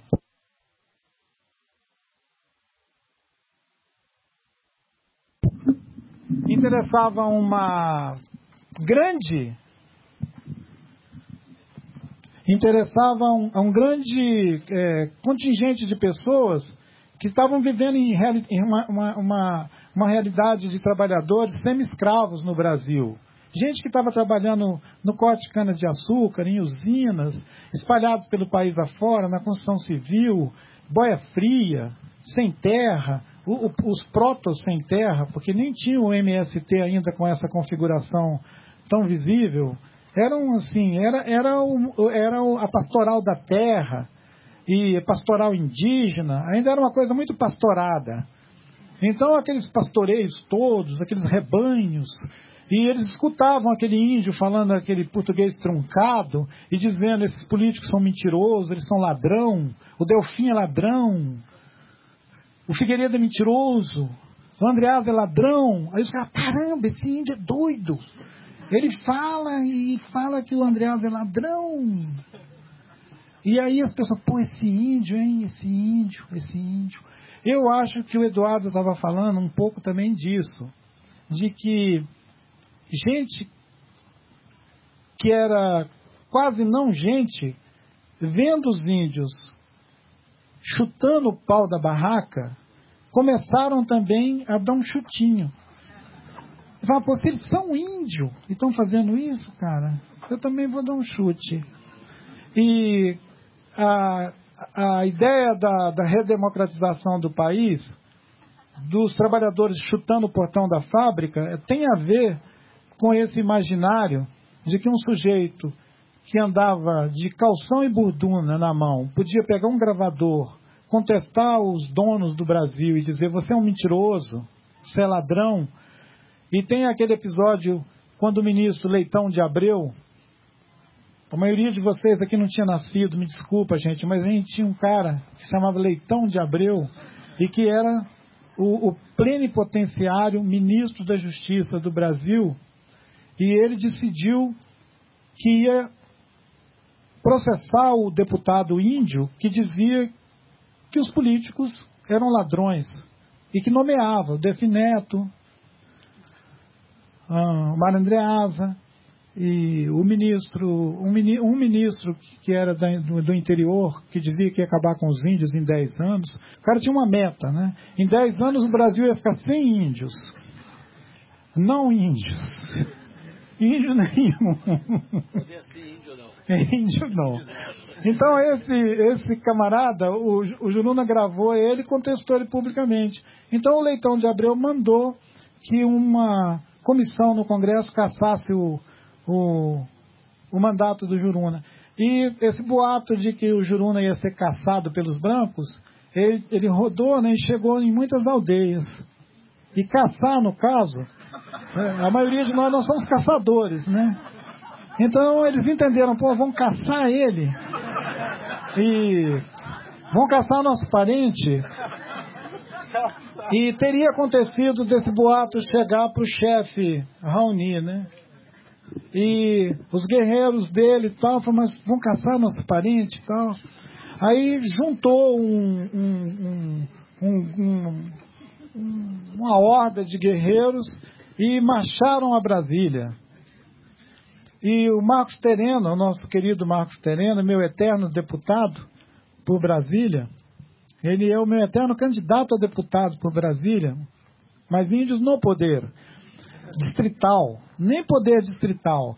Aí o, o, o, o Marcos Terena, que sempre esteve ali fazendo essa mediação dos chefes com, com a agenda dos, dos ministros, é, eles perguntaram para ele quem é o cara que está mandando essa turma aí caçar o nosso parente.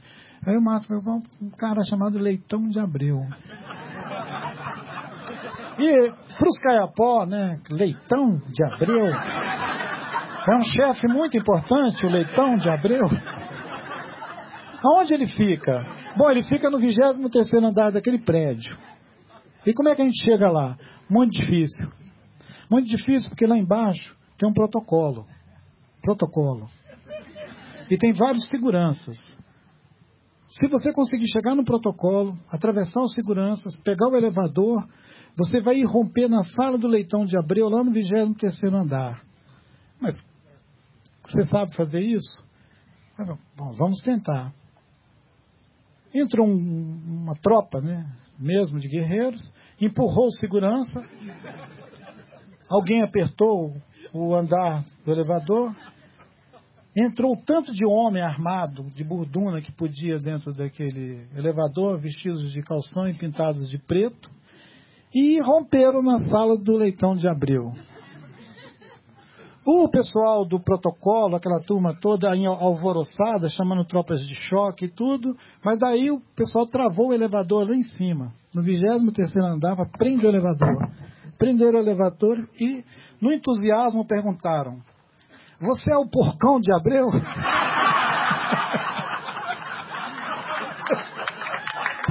Você está caçando meu parente? Você está caçando meu parente? E o, o, o, ele era um ancião, o Leitão de Abreu. Ele já estava batendo pelos. O porcão já estava nos seus setenta e tantos anos, era um senhor já de idade.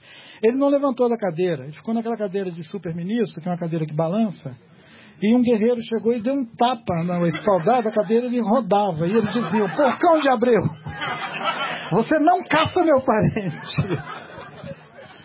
Passava a buduna na cabeça dele, quase que ele teve um infarto. E falou com ele, assina agora aí. Ordem, para de caçar o meu parente. Fala aí, para de caçar e tal. Então, isso é política. Porcão de Abreu. ai, ai, ai. vocês, vocês ficam. Olha, pelo menos deve ser, deve ser uma inspiração. Eles devem se inspirar uns nos outros. É... O Evo Morales esteve em Rio Branco, no Acre. Se encontrou com o governador Tião Viana. O, o, o, o presidente Evo Morales esteve no Brasil, mais precisamente em Rio Branco, no Acre.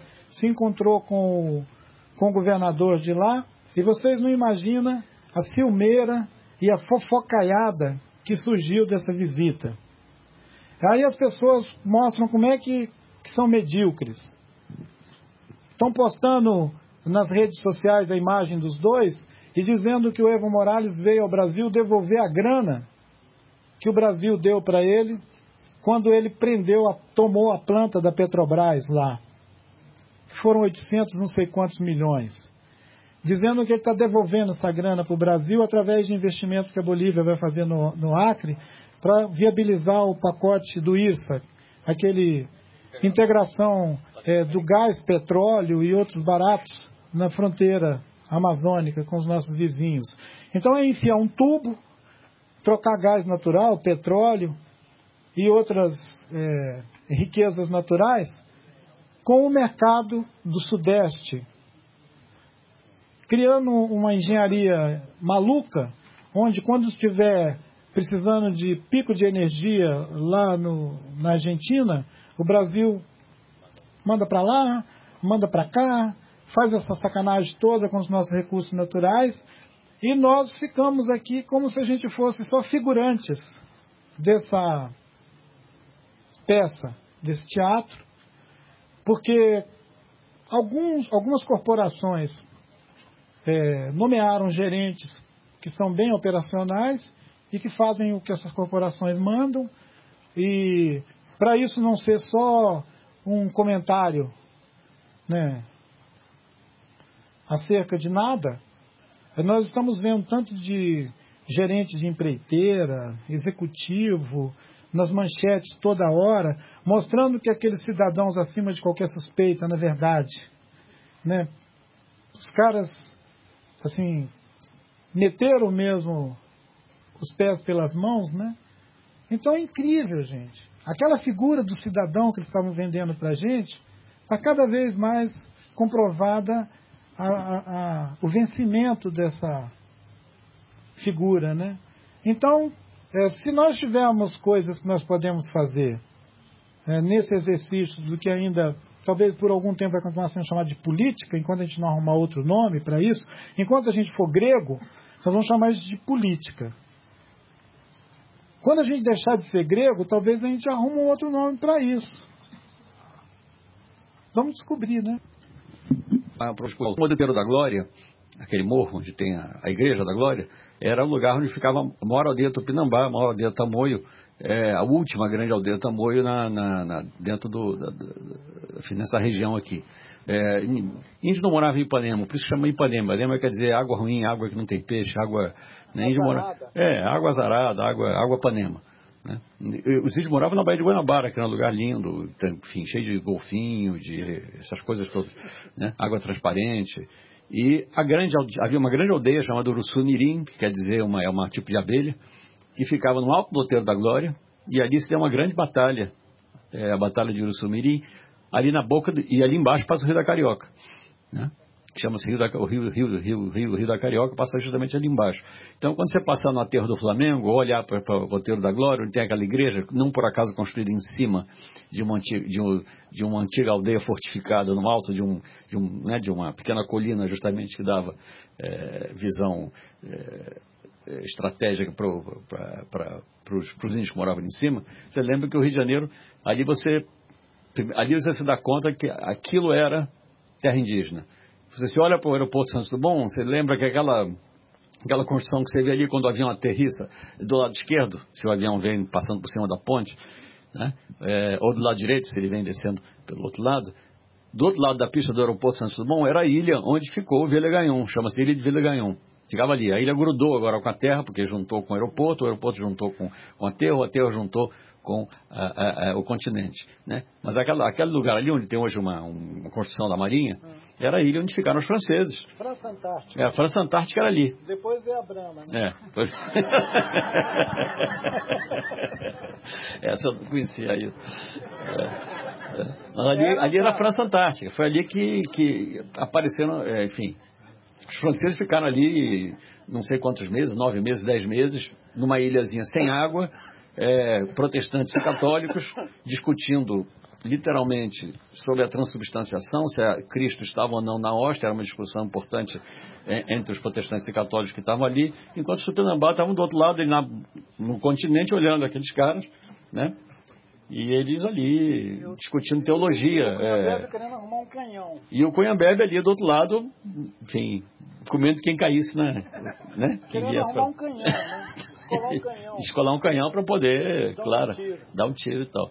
Então tem, o Rio de Janeiro tem uma, uma, uma mas ficou nisso. O Rio perdeu a, a, as suas referências indígenas muito, né? Muito mais que São Paulo, talvez, é, por causa disso. Porque o São Paulo é o, é, o, é por onde o né? Essa, esse o pátio do colégio. É, exatamente, Anhangabaú, essas Anhanguera, essas coisas todas e, e Ibirapuera, quer dizer, pau podre, né? Enfim. Então tem uma série de, de. Mas isso é um. Apesar de eles serem simbolicamente os donos do Brasil, eles não têm lugar nenhum para viver nesse país. Terão que fazer esse lugar existir dia a dia. Não é uma conquista pronta e feita. Vão ter que fazer isso dia a dia. E fazer isso expressando sua visão do mundo, sua potência como seres humanos, sua pluralidade e sua vontade de viver e ser feliz. Obrigado.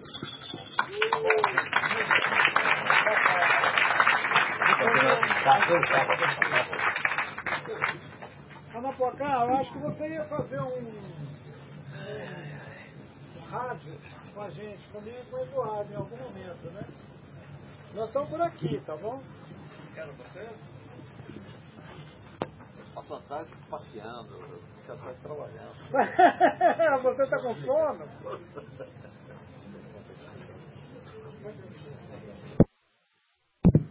Fala da nossa rádio aqui. Ah, não, sim, vamos nessa. Então, boa noite a todos, boa noite Eduardo, boa noite Ailton. É, eu sou na Poaca, temos um problema de conexão aqui terrível. Mas o Eduardo também a gente conversou, ele está cansado, está tá caidinho.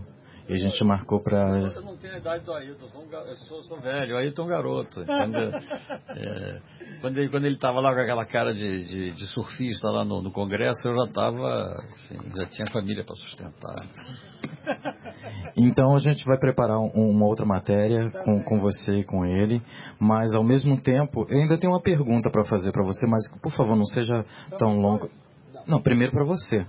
Primeiro que eu te conheço desde quando era criança, né? Lá na Comissão Pro de São Paulo, eu tinha seis anos, você ainda era um jovem. É, e eu lembro de uma das reuniões que é petitico mesmo, e com meu pai e minha mãe. E eu lembro que uma das reuniões, uh, várias etnias do Brasil inteiro na época, Chicão, todo esse pessoal todinho, é, Marcos Terena, é, os grandes líderes que eu conheço hoje, eu estava naquele momento observando isso tudo.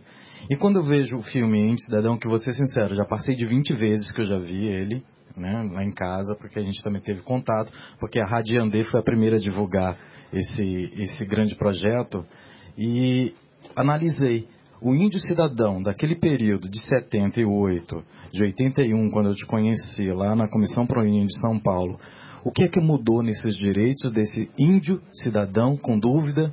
Uh, o, que, o, que, aconteceu realmente? Porque se fala muito da história do Brasil, mas não se fala da história do indígena presente no Brasil. Falta essa narrativa ainda né, dele como protagonista. É, você participou junto com essas outras lideranças, Marçal Tupaim, é, com a UNE, muitos outros, assim, que um, muitos já nem estão mais presentes nesse plano espiritual, mas estão ainda lutando como ancestral que até motiva a gente lutar bastante o tempo todo. Para você, como é, é, como é que foi essa, pelo menos uma cronologia rápida para dizer até onde nós chegamos agora, o que é que nós avançamos é, de política. Para mim é muito importante, até porque eu faço um trabalho diretamente explicando cronologia histórica. Mas vindo de um grande mentor, de um, de um pensador, como outros que eu conheço, também indígena, como é esse, esse tempo? É que bom que você lembrou é, que lá em 81, 82, você, um menininho assim, andando atrás de seu pai, de seus tios e do, dos nossos velhos que você citou, um que não está mais aqui vivo junto com a gente, é o velho Samado, né? É, um, um grande inspirador da luta do povo pataxó e eu acho que ele continua inspirando os outros povos, como os Tupinambá, e é, esses, esses nossos velhos, eles é, semearam isso que nós estamos é, experimentando, né, essas, vivendo, as gerações mais antigas e a sua geração e os meninos mais. É, tem uma turma agora que está aí fazendo as escolas nas aldeias, é, fazendo as, as atividades que integram digamos assim, as políticas públicas com a vida das nossas aldeias. E eu acredito que o, o que aconteceu nesse tempo é que o fenômeno mais é, interessante é, foi a emergência de novas identidades. Porque o, a gente estava congelado naquele é, mapa etnográfico do Curtin Moendaju. Que ele falava, esses caras daqui já sumiram, aqueles ali já morreram, e tem aqueles, aqueles e aqueles ali que estão cadastrados ali, ó. Então era uma coisa cartorial. Eu acredito que a, as nossas gerações, contando do menino de 6 anos e do, do, do, do, homem de 40, 30, 80, nós é, arrebentamos esse modelo e lembramos para nós mesmos e para as futuras gerações que enquanto nós formos capazes de relacionar na nossa memória de onde é que nós somos, no sentido de onde viemos, a que memória que a gente quer se vincular, nós estamos totalmente válidos para ir onde a gente quiser, fazer as nossas ações, expressar as nossas identidades. Eu me lembro de uma camiseta que você é, inscreveu e que propagou ela por aí que dizia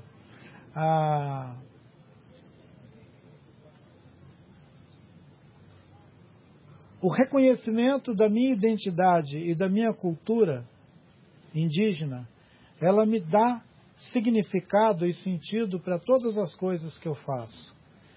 Essa experiência pessoal sua ela é uma incidência sobre milhares de outros meninos, de outros rapazes que já tinham até esquecido quem eles eram e que eles estão é, dentro desse quadro de emergência de novas identidades que eu te falei, eles estão bagunçando o coreto do cartório. Porque antes quem dizia quem era índio era um cartório.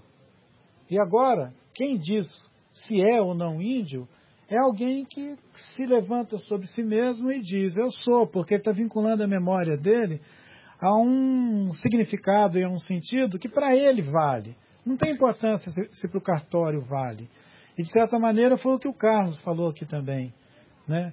ressignificando esse espaço urbano que os brancos criaram e disseram que era o Museu do Índio. Agora os índios pegaram aquele lugar e estão dizendo: isso aqui é um centro de referência da cultura. Então é, é uma transfiguração, é a transformação dessas coisas. E isso aí é, como diz as canções do Bituca, isso é que é viver, né? É uma pena que ele não tenha aparecido por aqui, eu acho que ele está assim meio molenga. Está igual o Eduardo, né? Dá oito, nove horas, ele okay. vai embora dormir. Eu queria, eu queria ler um, um, um, eu queria ler um trecho do meu prefácio mas que na verdade é uma fala do Ailton, porque eu não vou falar, não vou ler uma ah, coisa que foi que eu escrevi. Mas eu, eu acho que é uma coisa que valia a pena ler, porque está é, tá na última entrevista que ele dá. Ele diz assim: Eu acho que teve uma descoberta do Brasil pelos brancos em 1500. E depois uma descoberta do Brasil pelos índios na década de 70, 80. Né? É, os índios descobriram que, apesar de eles serem simbolicamente os donos do Brasil, eles não têm lugar nenhum para viver nesse país terão que fazer esse lugar existir dia a dia. Acho que isso resume é, a trajetória, né? a descoberta do Brasil pelos brancos e finalmente os índios descobrem o Brasil e descobrem que não tem lugar aqui, mas que vão fazer o lugar deles dia a dia. A luta continua. Viva! Bacana. Obrigado, Cláudio.